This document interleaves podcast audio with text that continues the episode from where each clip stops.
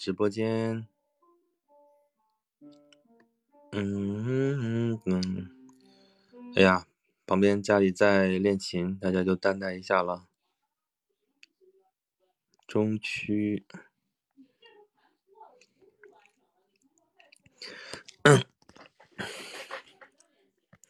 现在分享一下，看我们去哪里呢？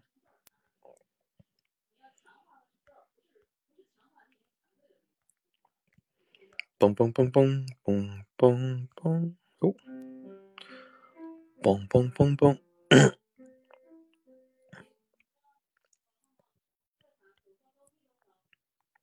返回喜马拉雅，有人在吗？有人来了吗？来几个人，我们在玩。然后我要把它分享到另外一个群。春天的花开，秋天的风，还有冬天的洛阳。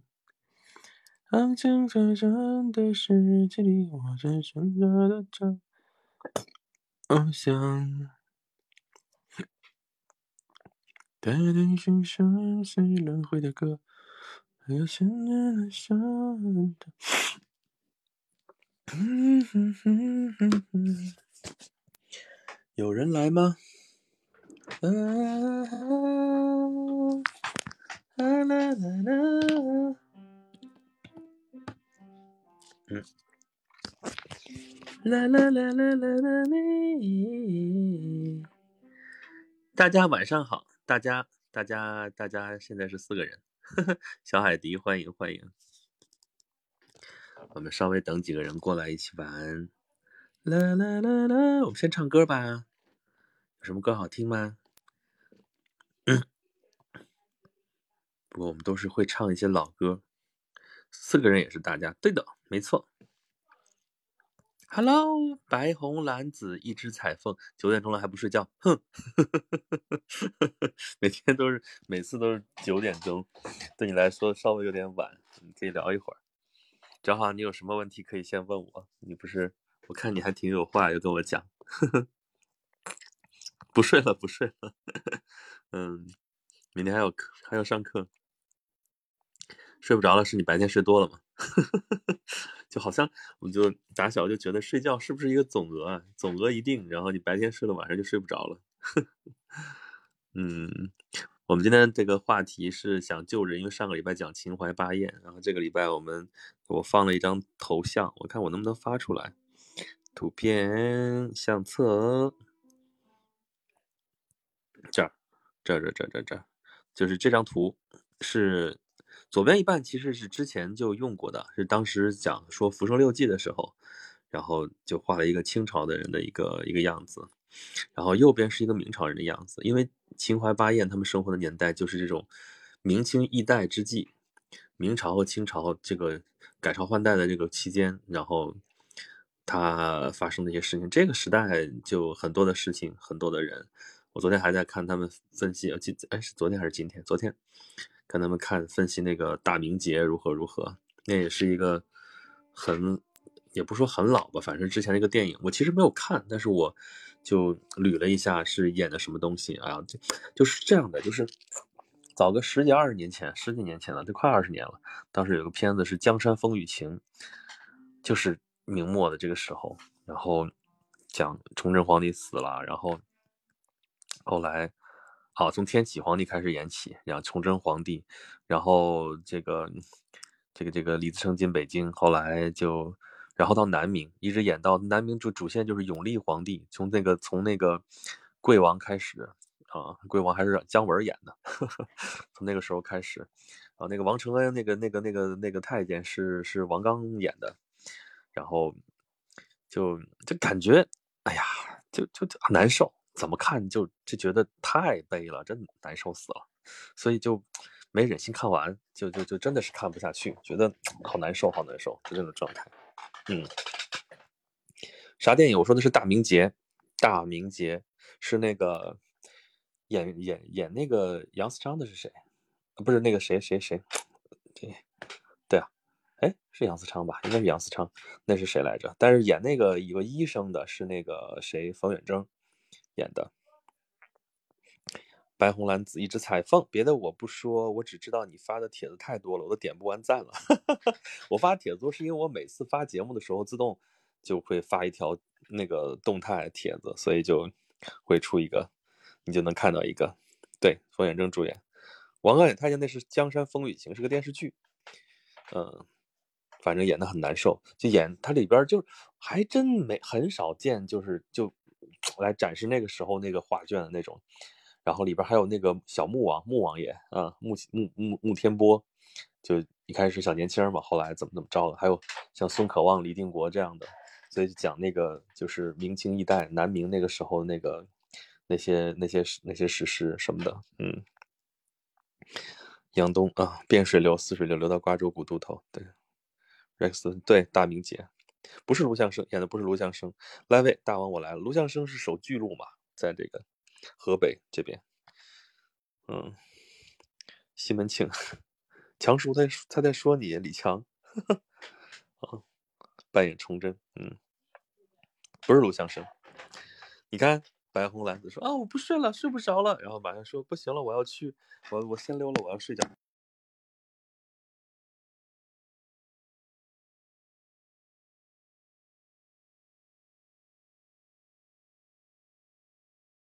三年的电影啊，演员是李强。我说我说我就故意开开玩笑，我说那个强叔怎么着？不是，这是对代理人，代理人。这个主演是代理人。哎，不是这个，你说的跟我说的，哎，是一个，是一个吗？我看看啊，有点恍惚了。对，没吴有可，孙传庭，孙传庭，脑子在这儿。不是说传庭死则大明亡，孙传庭代理人演的。孙传庭说的是他那个潼关南渊大战，说的是孙传庭。对，哦，这里边啊，孙强，嗯，不是那个啥，对，有声吧？有声代理人，对，孙传庭不是卢象升，也就是说，村长你看过是吧？我其实就没敢看，你知道吗？我知道之前就知道这个片子，说这个片子拍这个是拍的很好的，我看过几个镜头，看的中间其实镜头零零散散看的挺多的。但真的是不忍心看，就看的是真的是难受啊！所以你看，他也有个瘟疫的背景，就这种乱世的时候，就就爆发这种瘟疫。这这个吴又可本身就是就实有其人嘛。那当然，孙传庭也是有这个人，嗯。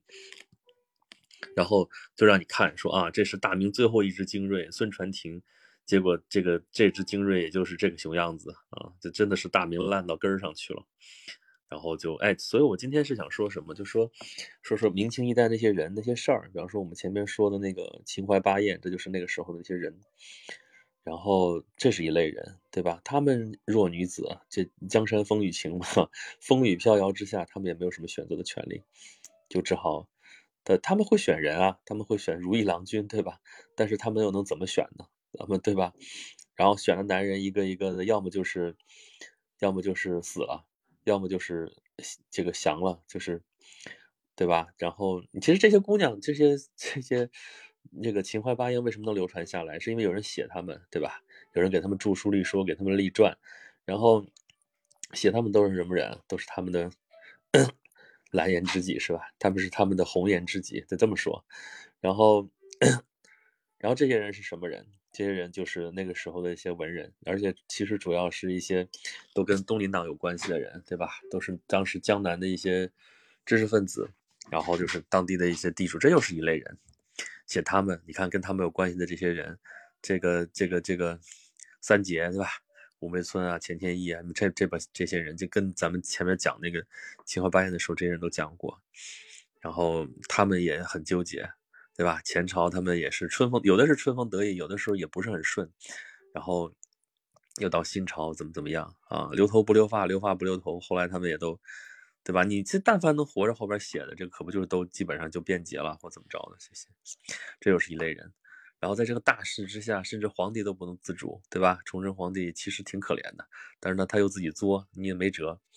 换一个，换一个什么人呢？换一个什么人，可能也救不了这个时候。嗯。村长说：“ 村长说，所以觉得明末清初是传奇啊，荒诞，这个悲惨交加。何洛说，二零零二年在洛阳上学的时候，去过伏牛山区，看到茫茫苍苍的大山，终于明白李自成真的是随随便便就可以藏起来。是啊，所以啊，Rex 不行，所以不行，Rex 不不收拾他们那个烂摊子，那个烂摊子，嗯，就是反正是明朝为什么灭亡，这这多少人已经就已经就是讨论过多少遍了，然后。其实就是那个时候，就是所有人都支持不下去了，所有人都没法再支持他存在下去了。你像，你看《大明节》里边拍的，其实像孙传庭这样的，他再忠心有什么用？他再有本事又是怎么用？就带不动啊，就属于带不动啊。然后大家都已经在追寻私利的时候，你对于国家、对于这个民族、对于什么东西，已经没人去管这个事情了。甚至你像吴三桂这样的典型的投机嘛，就是 咱们之前也讲过这个事儿，他属于什么？他属于。特别精，咱们现在得说是精致的利己主义者，特别精明，他就在算计，他在某一段的时间，他们这支关宁铁骑成了一个天平上面的一个重要的筹，重要的砝码，往这边歪，这边就可能能够管点用；往那边歪，这边就管点用，就属于这种。然后他就在这儿奇货可居，然后就把自己卖了一个好价钱，等于说啊，就是。我我我接着跟大明混，能怎么样呢？我我就当当个总兵，当个总督能怎么样呢？啊，这个袁大帅那样的不也就就就那样了吗？孙传庭又怎么样呢？那个那个那个对杨杨嗣昌怎么样呢？对吧？卢象升怎么样呢？对吧？这这这这这这这就就都是前边历历在目，给崇祯打工，反正是你落不着好，你好也落不着好，不好也落不着好。他属于什么呢？就是他的能力其实适合当一个小吏，而不是。而不是皇帝，皇帝其实我其实一直说这个事儿，就是原来我也觉得是天启皇帝那木匠皇帝实在是这皇帝不务正业，怎么怎么样。后来才明白，其实那样的皇帝不说他多好啊，但是皇帝至少是那个当法。像崇祯皇帝这样事无巨细，自己要插手，然后这个这个这个微操就就谁也信不过，然后自己要插手又就干不了，志大才疏，这种刚愎自用，这种真的是也不会有好下场。就属于这种，嗯，谢谢 Rex 粉丝的小心心。村长说：“崇祯是有责任心，却能力有限，一心为了更好，最后却越忙越乱。别说家家当不保，连命都没了。他能力有限，责任心他负什么责？他也不负责，不负责，他也没有那种就是那种多大的担当。不就一直说这个事儿吗？其实你说我们都看得明白，南明后边也能撑个几十年。”南明，我之前也讲过，讲岳飞啊，讲什么的时候还说过，说南明跟南宋的这个这个差别在什么地方？北宋是突然就猝死，对吧？猝死的时候，其实机体大部分还是好的，还是能转的，怎么说好不好吧？还是能转的。然后呢，这个金人其实帮了赵构一个忙啊，把他所有的兄弟都干掉了，他爹老爹也带走了，然后。他就成了千里千里荒荒这个荒田的一枝一枝苗，就就，对吧？千顷良田一枝一根苗。然后呢，好歹他留下来，就是他这个正统是没人会质疑他的，他能形成一个这个这个这个抵抗中心。但是明朝不行，明朝这堆藩王太多了。然后皇帝本来是能够，皇帝是有天然的这样的一个一个一个正统的，但是他又在北京，就是我宁可宁可自杀了算了。他要是能够动议说，比方说南迁这事儿，这事儿可能还能苟延残喘一段时间。但是他实在是心灰意懒，而且他也不愿担这个责任，对吧？朕非亡国之君啊，天天说这种话，那你不是亡国之君，谁是亡国之君，对吧？啊，不愿意担这种骂名，那你是又好名，然后又又想赢，然后什么都想要，最后一点代价都不想付，而且代价出问题全是大臣的自己。当然，这些大臣确实也挺很糟糕。就是，其实那个时候就是咱们一直说那个三角，就是君王、跟贵族、跟平民，三家都活不下去了，三家都活不下去了。不是说三家都，其实主要是两头活不下去了。这些封建士大夫这些东西啊，东林党他们总整的这些文官什么的，就对他们来说，这国家与他们已经没有关系了，无所谓。对吧？天天喊说君父如何如何，君王死社稷为为为社稷怎么怎么着的啊？君王你是应该的，那我为什么要死为大明陪葬呢？对吧？这个背后是家族利益，跟你这个王朝利益相比的话，我家族还是要活下去的，对不对？然后就就异族来又怎么样？就换个人当主子呗。所以你看秦淮八艳他们的男朋友们，他们的嗯老公们，就最后全都是当了顺民，就这样的。但是实际上他们保住了他们的利益啊。虽然这个这个这个这个这个清异族人过来之后，对他们也是烧杀抢掠，但最后他们想维持统治的话，还是要跟他们合作。所以他们其实没亏，没亏多少，至少。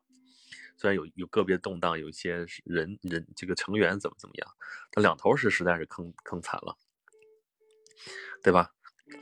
皇帝属于这种，这个这国家就晚明的时候，其实民间很富啊，但是主要是这些富人富，这个钱收上去，这个这个钱粮收上去之后，就是这些官绅不纳粮，然后他们就有钱富，到真是藏富于民了。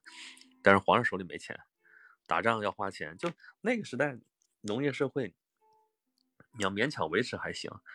外内忧外患，真的是内忧外患。这个内部有闯王，有农民起义，外部有就是这个辽东在打仗，这真的是受不了。你单单就一头可能还行，这两头都来是真受不了，对吧？所以就是皇上这手里就没钱，没钱就没资源，没资源就调动不起来，就没法组织。任何的东西，然后呢，就他能往往哪儿挤呢？要不就是皇亲国戚那帮藩王一个比一个富，不光不不不光不能让他们纳税，还得给他们发那个，就得发俸禄，对吧？那后边这个他们又太能生，这一一辈儿一辈儿的，明末的时候几十个藩王啊，几十个藩王，这真的是你怎么办？你得养着，是吧？然后这帮官绅又又又不交粮。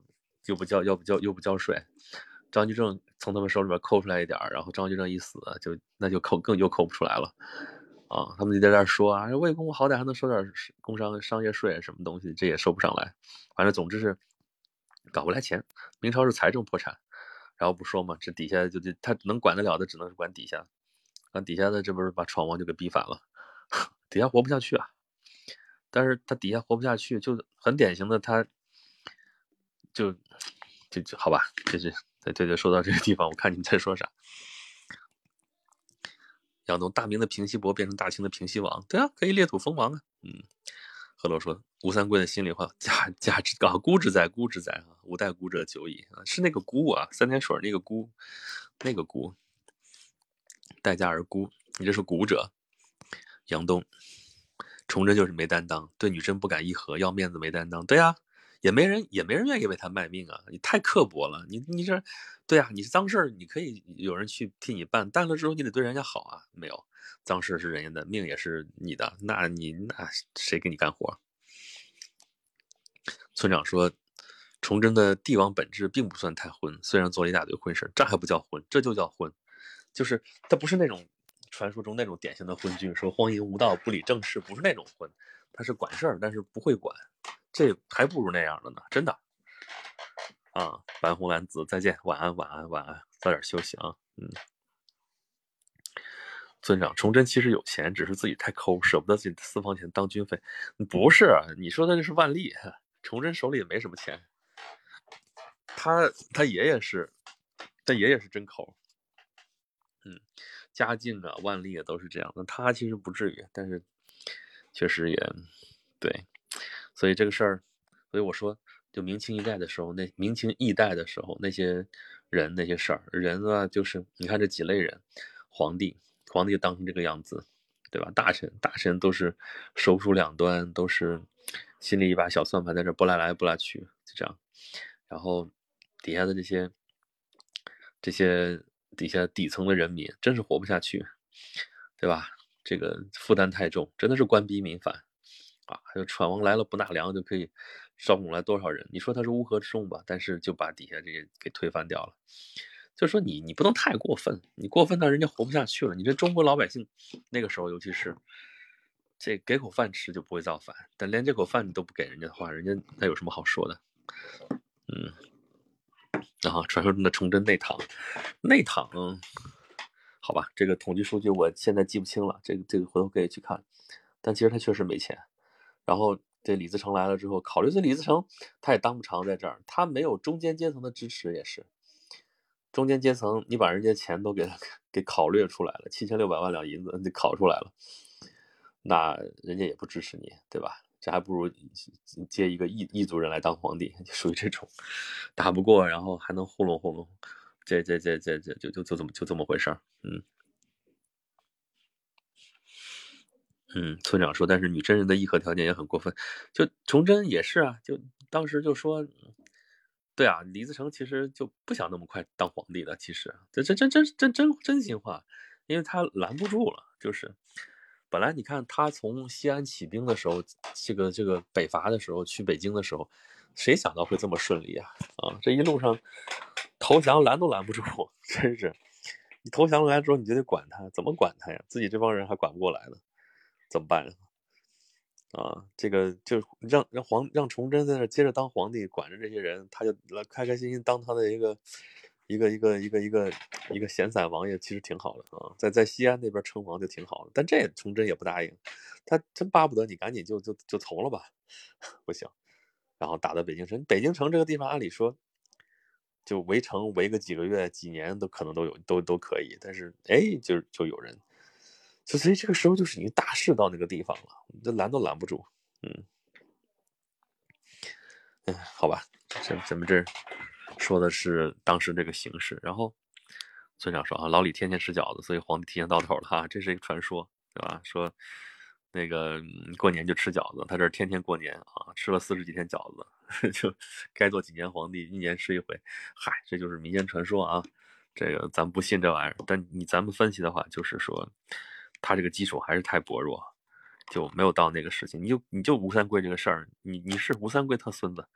但是你从吴三桂这个事儿，你也看得出来，就是李泽藩没有办法去，他没有做到团结这个这个旧朝的这些官员，对吧？吴三桂这个这么重要的一个人物，对吧？就是左右胜局、就左右胜败这么一个人物，他都没有办法笼络得住。然后刘祖敏去抢抢陈圆圆，抢他也管不了，或者他根本就不想管，这就真的是不行了。怎么了？嗯，哦，这个这个交上去了吗？这个交了一一个一样一摞。嗯，行，你给我吧，我弄就行。嗯。然后我小棒。嗯，对。我的妈！又是一个书。嗯。方宇好，方宇好。稍等一下，我给他整一下这个。我给你开个灯。嗯。拿一下这个。拿到了吗？啊好，再把这放回去，或者你搁那边，一会儿我来弄吧。上面那些书呢？书给拿地上。啊，再塞进去。好了，嗯，赶紧睡吧。Hello，十四绣衣室，十四绣衣室，你是给我绣衣服的吗？还是说我们的绣衣室有好多个，你是第十四个？这个。他还不是没做完作业，他现在作业不用我怎么管了，就老师已经这个，我就说那个教育部发文已经管起作用了，说那个严禁让家长批改作业啊，所以现在作业都是留给他们的。本来确实是这样的，这作业是留给孩子的。上学期我们还是就是老师让那个家长签字，这个要看改签，确实你要家长认真负责，能盯着他写作业干嘛的，但是。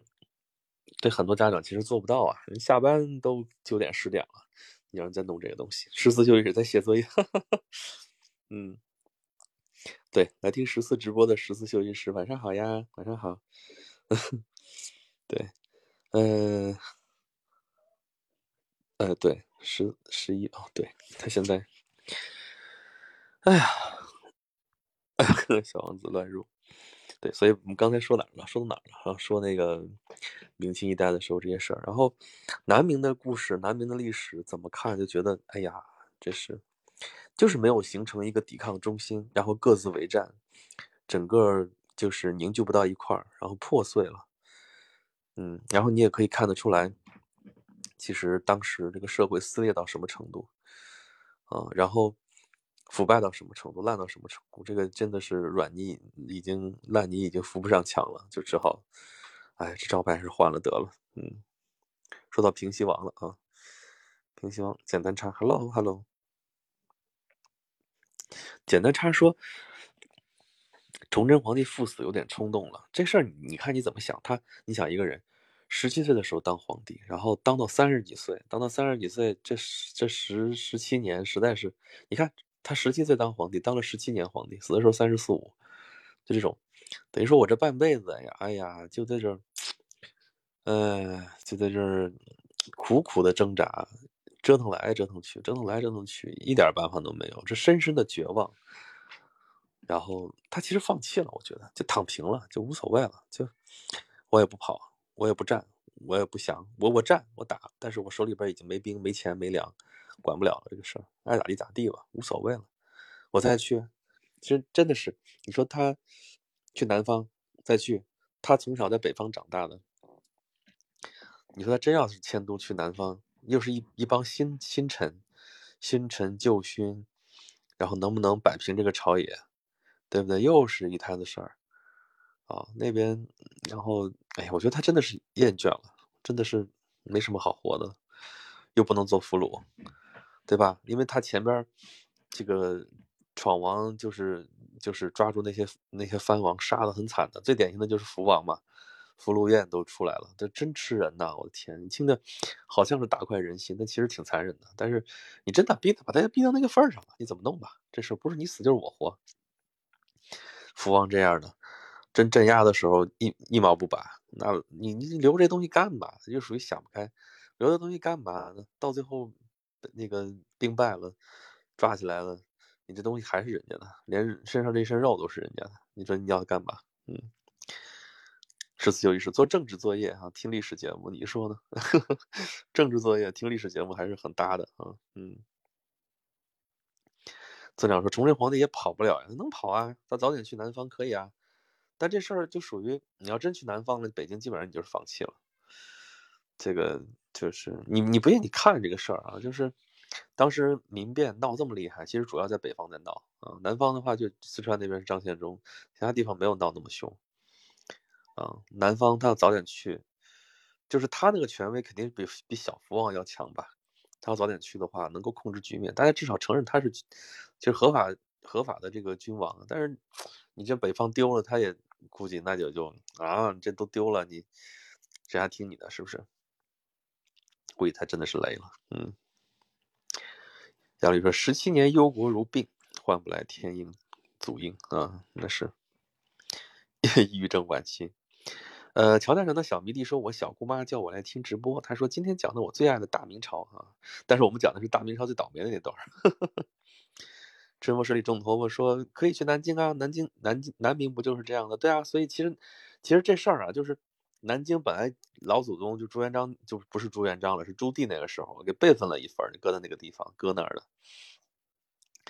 哥的那个领导班子就是，就等于说大明本来是双核的，双核打掉一个核，按理说他还应该能续条命的，结果就属于这种。你看这个这个南宋五都怎么怎么样啊？四都啊，东西南北四京，东西南北四京，然后他也没准备怎么着，但是那个南南宋还能撑个一百来年，但明朝就不行，明朝都已经做好备份了给你留着，但是这个。这个阴差阳错啊，后来这些事情也都搞不定。然后我对我刚说这些明朝明末的这些人里边，还有一种还有一一类人，其实也挺挺悲催的，就是藩王，就这些藩王，这些藩王也挺悲催的。怎么说呢？很尴尬，你知道吗？本来啊，按照朱元璋的那个设计的时候，这些藩王是拱卫京都的，拱卫皇帝的，对吧？这皇帝要是要是要是有有有问题了，这个这个藩王还手里有兵权，对吧？手里有有有资源，他还能够撑一撑。而且如果到最后哪一个地方能撑得起来了之后，肉都烂到锅里，这皇帝还姓朱。但是朱棣这个这个靖难成功了之后，那不能让别人学他呀，所以就把这些藩王兵权都收了。您在这养老啊，老朱家那就真的是养猪了，啥也不能干，不能当官啊，不能经商。啊，那就只能生孩子，就呱呱呱生一堆，然后呢还不能离开你的封地。那封地呢，那那就这么大点地啊，啊，那个封地不像说那个汉朝的时候那一封封几个郡啊，连州跨郡那种，就一个地儿啊，你这就这座城啊，你走不远啊，走个几十里啊，就这样，哪儿也不能去。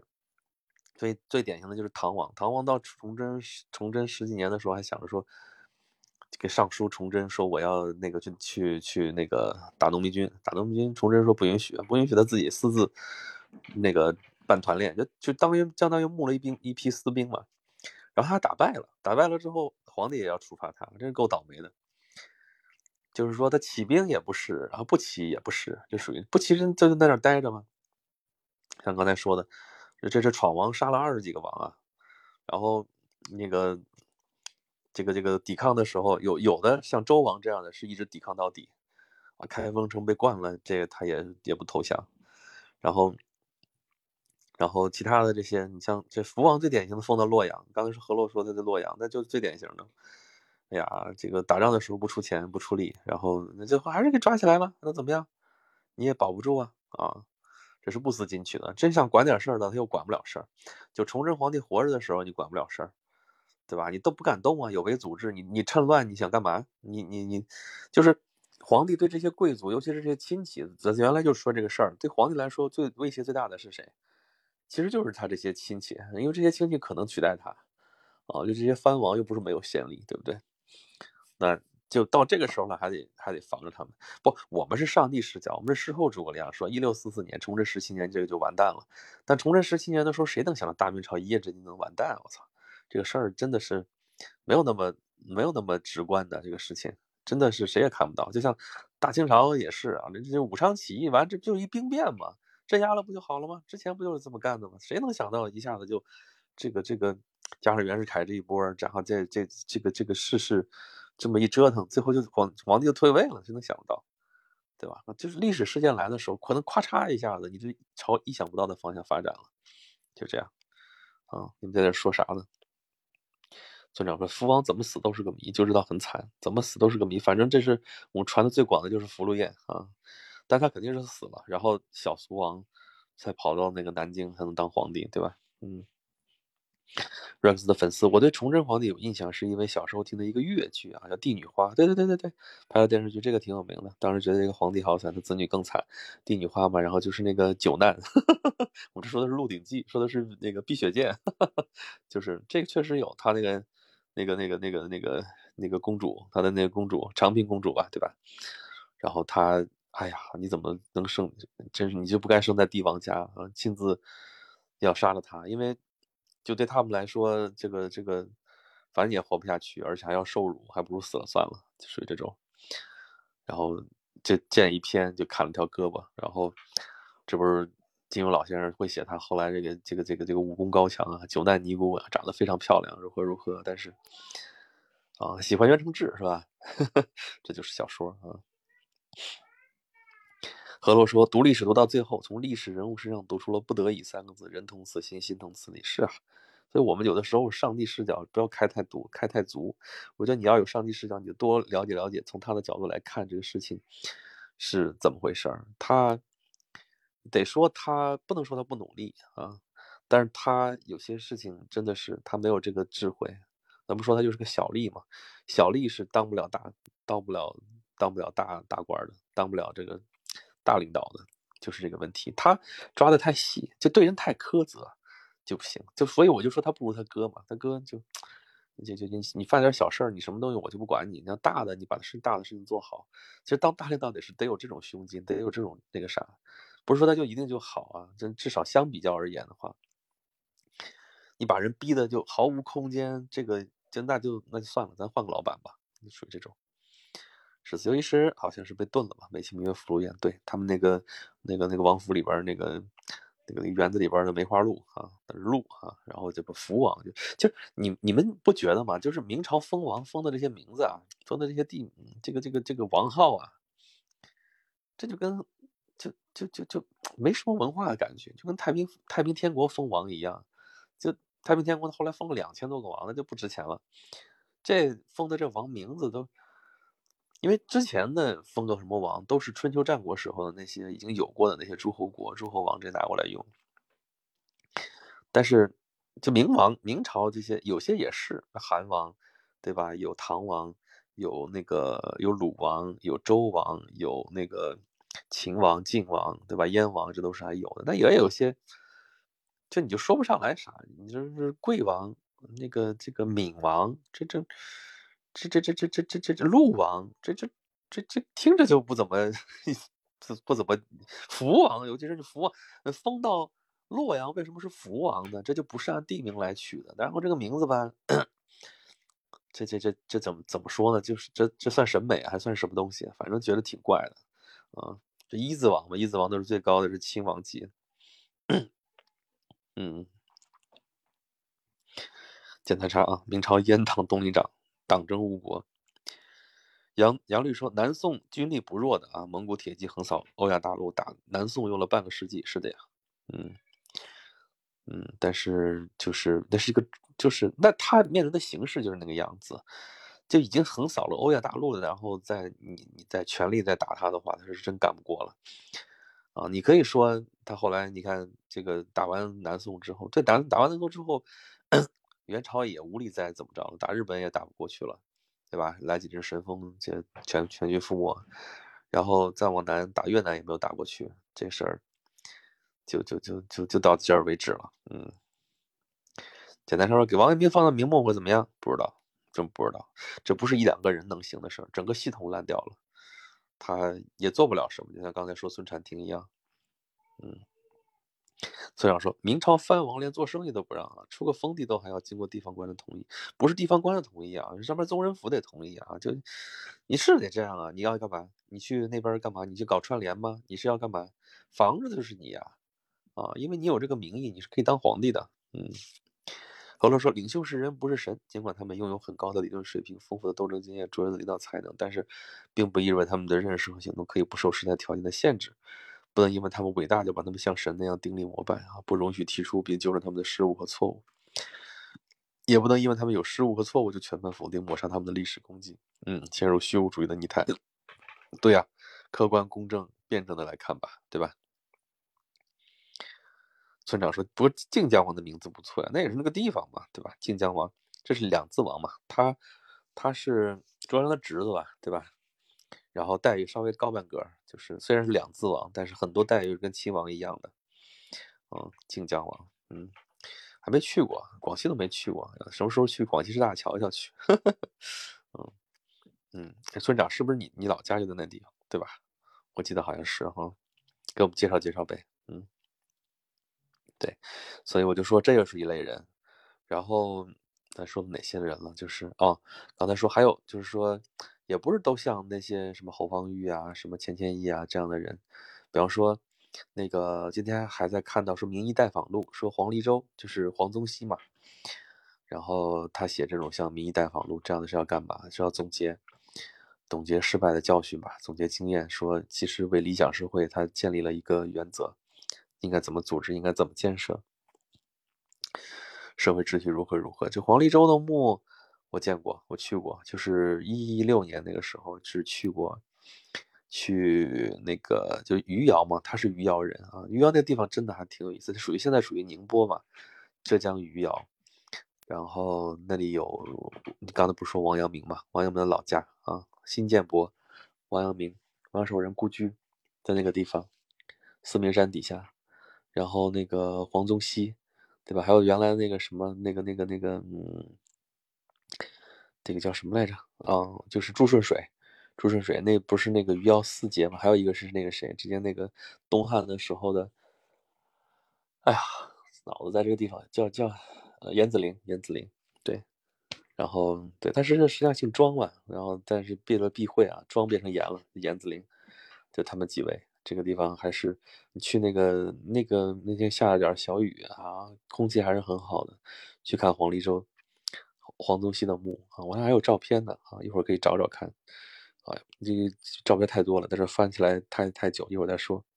嗯，广西酸野感兴趣？广西酸野是什么东西啊？就想说我老家就是那，有空来玩呗。得等你在的时候，你现在不是在佛山吗？嗯。简单简单上说，八大山人是哪八个人？八大山人，你这又这老早我们都都都已经认识了哈。这个事情就是朱大嘛，就是一个人哈，就是你这不跟那个什么似的吗？一一航船似的。这个这个尧舜是一个人还是两个人？一个人啊啊，好吧。澹台灭明是一个人还是两个人？两个人啊，行吧，我可以伸伸脚了。这个这就属于这种，嗯嗯嗯，这个对，所以，哎，我说到哪儿了啊？说说去有空的时候去桂林，我想去桂林呀。对，所以这个地方说一句啊，就是。一字王、两字王，这个明朝是分的非常严的，所以你看，朝鲜国王，朝鲜的国名是两个字，所以他是个两字王，他是郡王级的，就等于说你是外藩的这个小这个国君，你到我中中原来，你得低于皇帝，你也得低于王子，对吧？低于什么王子？至少你得要低于太子，太子是储君吧，将来也是君，对不对？然后再有就是这些亲王，你得比亲王还得低半格啊，所以。嗯，你到中原来这边，你就是郡王级的啊。就是什么是郡王？就是在明朝来说，就是亲王的儿子就封郡王啊。有多少个儿子封多少个郡王啊？郡王再往下分，这个是属于，哎呀，但是这个就属于他都是世袭罔替，所以就就最后传来传去，这个就越来越多，撑不了了。所以清朝就吸取教训啊，就你不能就世袭罔替啊，只能那铁帽子王你能世袭罔替，就是传传多少代待遇都是一样的。其他的你都要降等袭爵，对不对？嗯，其实你看英国也有好多这种，就是终身贵族。我们老觉得哇，终身贵族好牛。其实你听听，终身贵族的意思就是极身而灭，就是你这个你这个勋你这个爵位，你死了就收回来了就没有了，不能传给你儿子。嗯，就是为了避免再制造这种这个贵族家庭啊家族啊，就就就到你这儿为止了。嗯。对，世袭罔替，在或者寄身而至。对，酸野村长说，大致就是说拿一些水果或者一些蔬菜用醋泡出来的小吃，类似酸菜。哦，这个还真没吃过啊，这个是要好好的，啥时候能吃着我也不知道。这这疫情闹的，去年这就没怎么动啊，这今年不知道能能不能去出去动一动或干嘛的。哎呀，我的我的沿途啊，也好久没有动了，真的是，哎呀，惨。在念的这是，嗯，对，广西酸野，记住了，我记住了，嗯，哎呀，这个广西我都没去过，广东我还去过，去过那么几回，广西真真没去过啊，所以这个，哎呀，也没有去多少地方嘛，感觉真的是，对，所以咱们接着说啊，明清一代的这个事儿，但是你看，说到广西了，就是。最后这南明最后居然守到广东、广西，然后就是那时候广东的首府还是肇庆嘛，然后那个那个永历帝不是在肇庆登的基嘛，嗯，然后广西，然后云贵，就最后就战线居然到了那个地方，就谁也没想没想到最后的阵地居然在那个地方，然后这个这个永历皇帝为什么那个其实你看就云南那个地方。就真的这是唯一到过云南的皇帝啊！一般这中原的皇帝不往那边跑，然后就永历皇帝是真往那边跑，就只有他。嗯，酸菜一般用来下饭，酸也可以当零食，也可以下饭。就是你们水果多呗，然后你们就可以做点，不只是饭啊，还可以做点别的东西，是吧？就这个意思。嗯，挺好，挺好，挺好的。这个地道风物哈，还是还是很好的。嗯。呃，然后还有还有一类人，就是，就是就是将军，就是武人，其实是那个时代的人。你想想，就刚才说的平西王了，平西王除了平西王之后，那几个王，那几个王都是老早就投了这个这个，就就投了大清哈，然后好多都是那个辽东那边的那个那个那个部下那个军官，其实就是这个意思，就是那个时候。你说什么国家民族对他们来说没有用，对他们这个虚无缥缈，他们还是手边上这些东西，就就，哎呀，只能听了之后感觉一叹，就是这种，嗯。盖斯粉丝说：“哦，你男朋友是广西的哦，他家那边的粽子超级大，比两只手都大，不是用竹叶包的，不是粽子本身也不是用竹叶包的吧？那个是什么叶子来着？是那种。”是这种叫什么叶子来？那那那那那，你这说不是用竹，不是用竹叶包的，是用什么包的？比两只手都大。那那是不是你饭量小的话，是不是你吃一个都吃不了？啊，不过反正我已经说过了，反正粽子我也不是很爱吃。嗯，若叶啊，青若丽，绿蓑衣是那个若是吧？嗯。何洛说：“活着呗，不得已啊。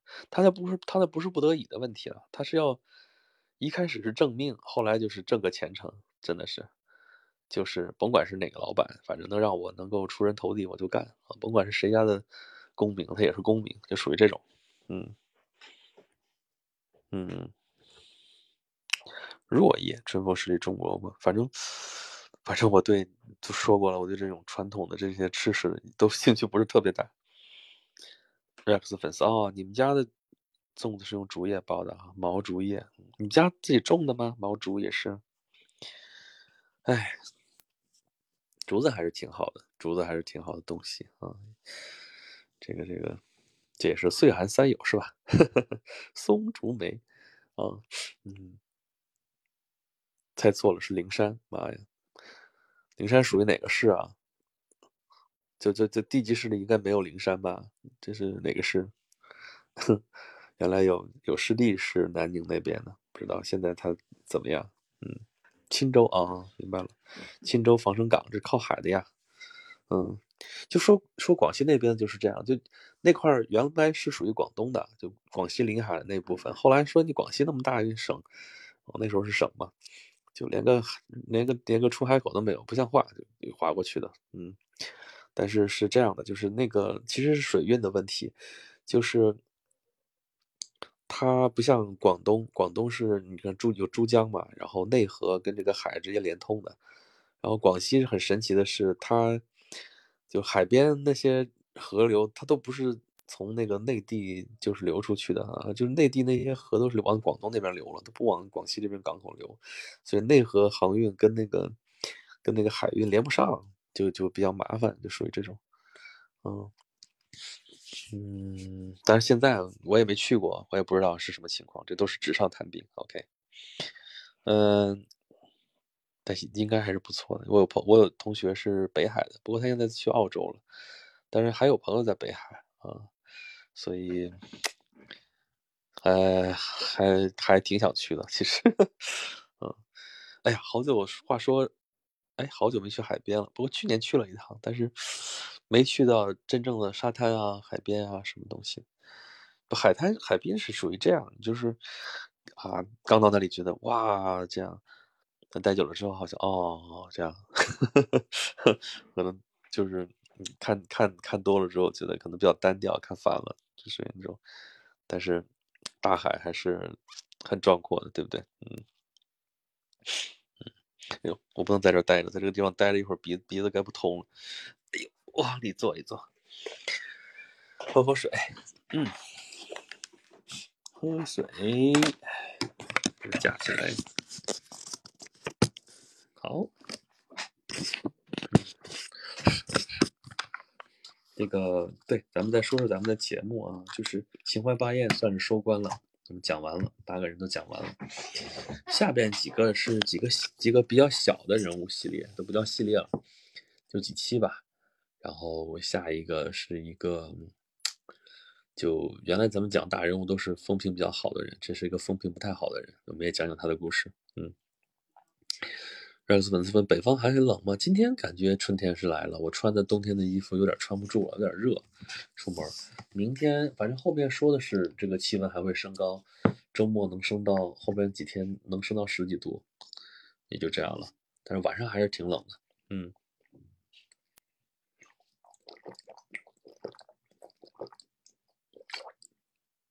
村长说用芦苇叶包粽子，第一次听说，但感觉很好吃。你是想吃芦苇叶子了是吗？想起了那首歌，芦苇花，芦苇花，是花不是花，好像一朵花，芦苇花。芦苇花，嗯呀，对呀，家，好像这都是很古老哟，这是。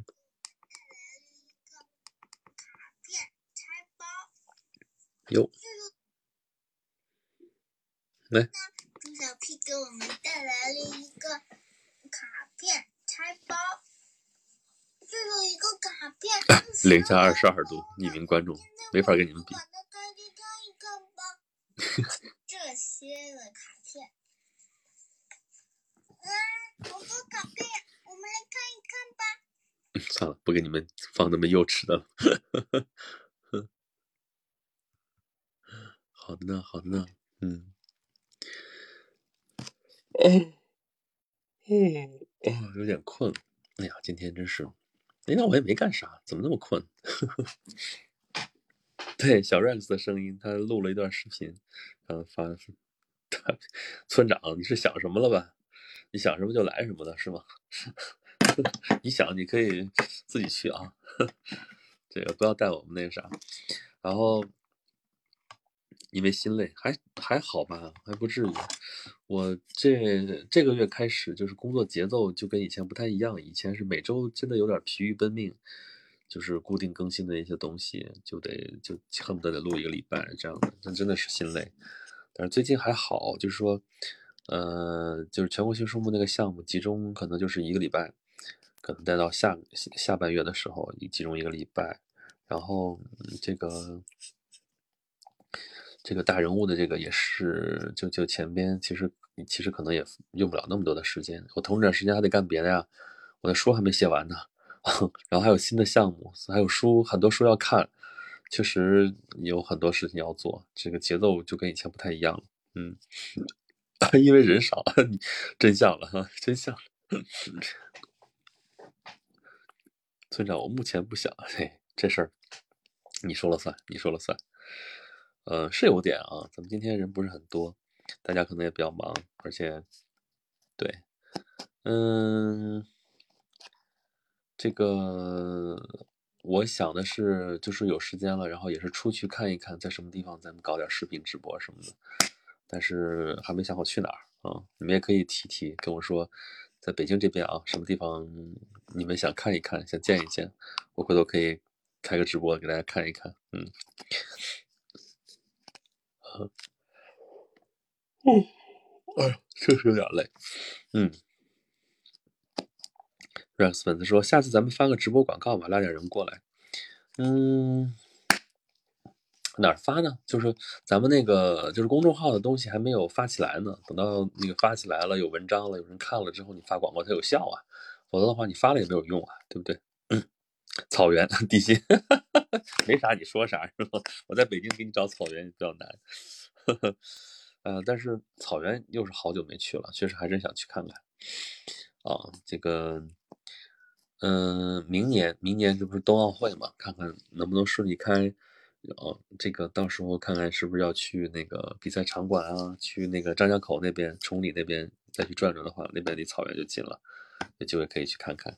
嗯，Rex 粉丝说啊，来你这看雪，匿名观众。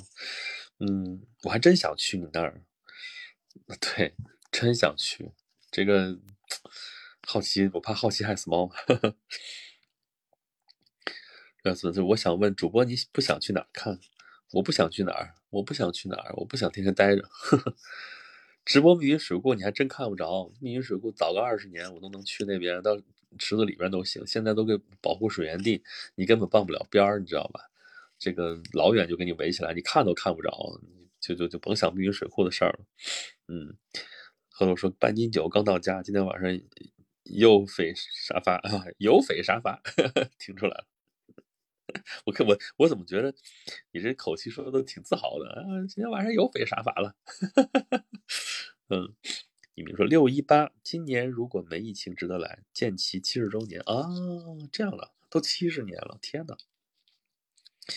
六，呃，六一八，六月份没放假呢，还娃没放假呢，动不了。暑假嘛，我可以带他去转一转。嗯，就现在我自己转都不行了。嗯，暑天暑到难，奉天承运暑到难。谢谢你的小心心。哟，我这是真的要感冒了，不行不行不行！刚才在那个窗边坐的时间有点久了。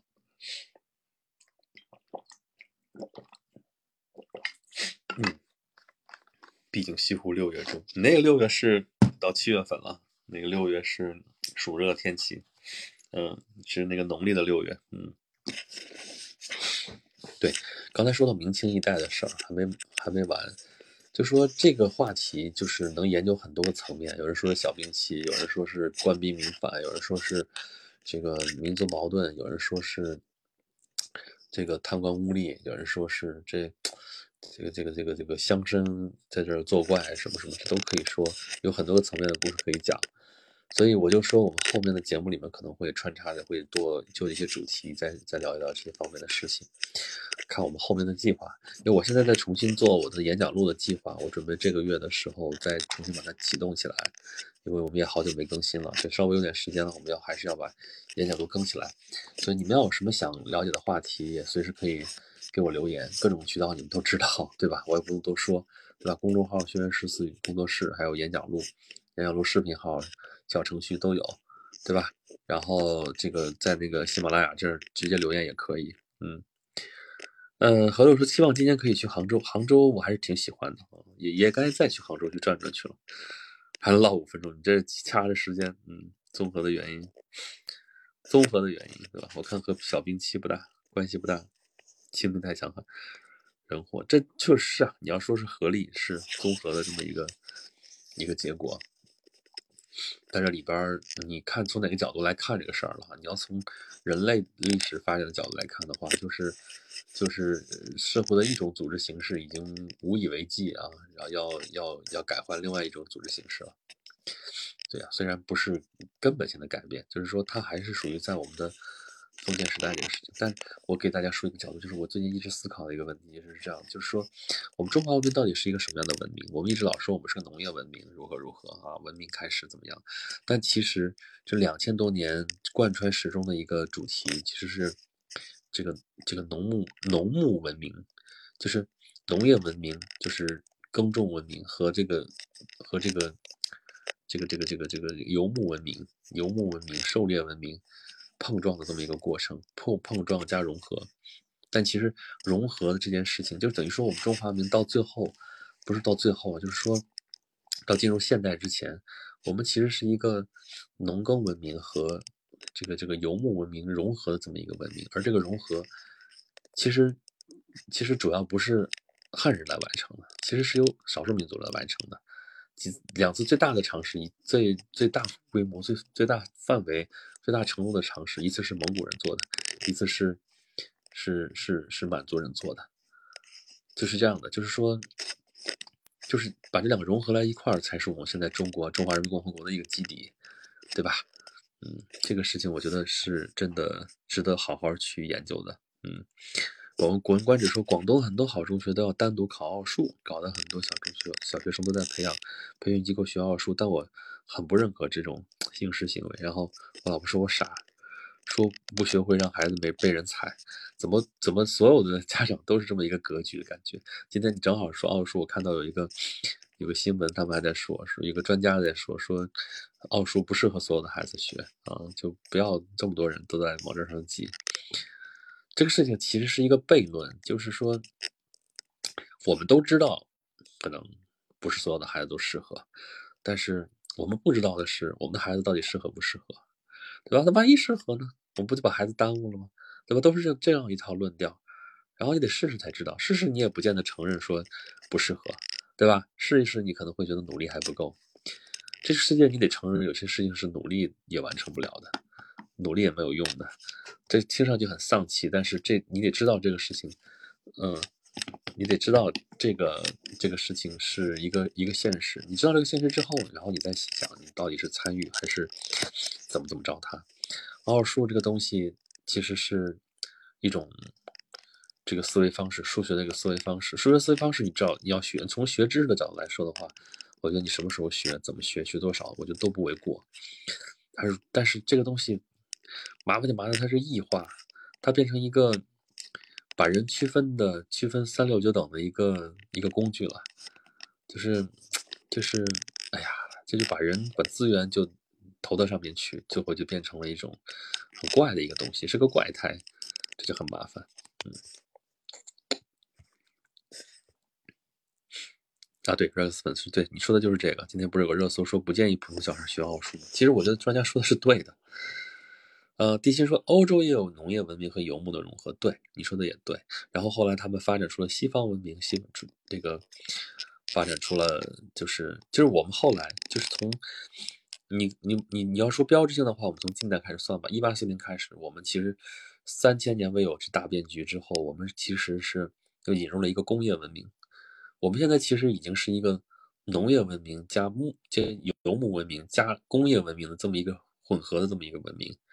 就是这是我们经过就那句话嘛，“周虽旧邦，其命维新”。我们是，我们其实我们中华文明，我们说复兴如何如何，我们现在是一个新的文明。我们是融合了之前我们老祖宗那些东西和我们现在就是西方传过来现代文明的这些东西，我们融合在一起，形成了一个新的文明。其实是这样的，而这个文明不见得只是中国人才能拥有的。嗯，啊，先被人把自己融没了。不见得不好啊。Rex 粉丝说：“小 Rex 也去会去学奥数吗？目前没有这个计划啊。”Rex 是不是父母都寄希望自己的孩子是神童，所以都想让小孩去试一试？这个，这个就是就是那话，万一是呢？万一是呢？就是其实这种焦虑啊，就是说怎么都想，你说阶层跃迁也好，你说资源再往上进一步也好，都是在想这些事情。然后这是一这是其中的一个途径啊，在你不是完全没有希望的这个情况之下，谁不想试一试呢？或者是被逼着你说你不得不试一试，否则的话，你可能你怕跟不上，这个焦虑会更重。嗯嗯，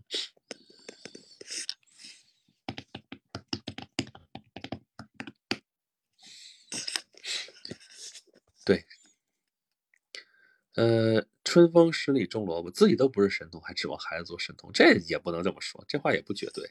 这个，所以咱们之前讲过这个事情啊，就是因为这个人类这个智商的这个遗传不稳定啊，就是就是要求我们必须得教育均衡，对吧？你不知道人才是在哪个阶层出现，什么时候出现，这个规律并没有那么那么那么那么明显啊，所以我们要对。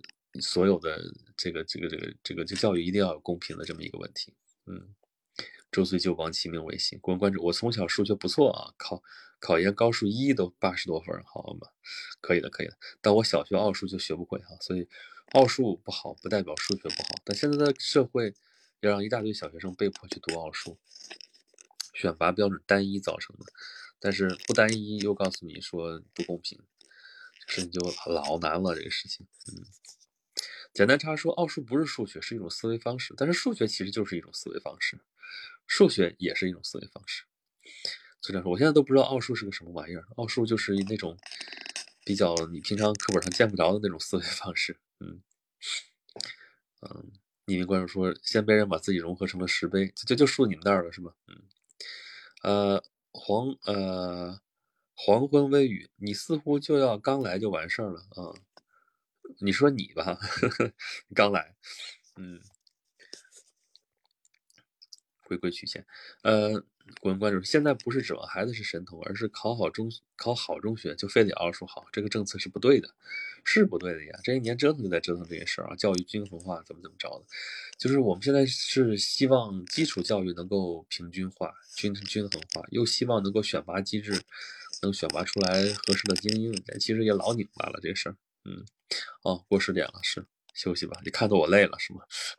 然后粉丝说，我弟弟小时候也被送去学奥数，好像一直到初中才停。而我从小对数学表现得很抗拒，没学过奥数。我就说嘛，你们俩一般大，为什么不让你去学？一看拧不过你，说算了吧，这估计估计培养也培养不出来，算了吧。